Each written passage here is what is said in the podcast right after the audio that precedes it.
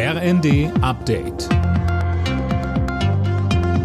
Stündlich neu. Auf den Punkt informiert. Ich bin Finn Riebesell. Guten Abend. Mehrere angekündigte Entlastungen der Regierung können wohl nicht wie geplant zum 1. Januar kommen.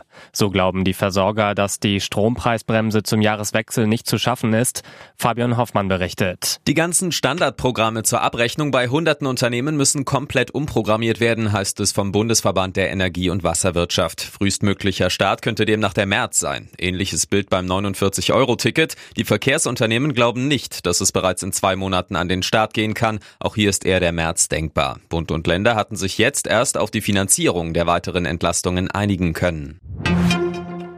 Die Bundesregierung fordert alle deutschen Staatsangehörigen im Iran auf, das Land zu verlassen. Vom Auswärtigen Amt heißt es, für Deutsche bestehe die konkrete Gefahr, willkürlich festgenommen, verhört und zu langen Haftstrafen verurteilt zu werden.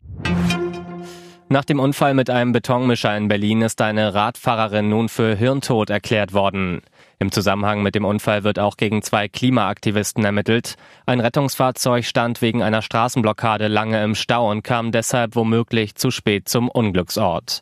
Bundesinnenministerin Nancy Faeser will solche Straftaten entschiedener verfolgen. Sie sagte im ersten, Es ist nicht legitim, wenn man Rettungswege über viele Stunden blockiert. Das ist es nicht. Wenn ich eine Autobahn blockiere, die nur diesen Zugang hat, den Rettungsweg, um Menschen zu helfen, dann ist es kein legitimer Protest mehr. Und da muss man auch mit aller Härte des Rechtsstaates durchgreifen.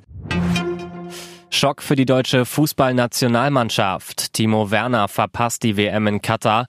Knapp drei Wochen vor Turnierbeginn fällt der RB Leipzig-Stürmer mit einer Knöchelverletzung aus. Werner hatte sich beim Champions League-Spiel gestern gegen Donetsk doch schwerer am linken Knöchel verletzt als zunächst angenommen.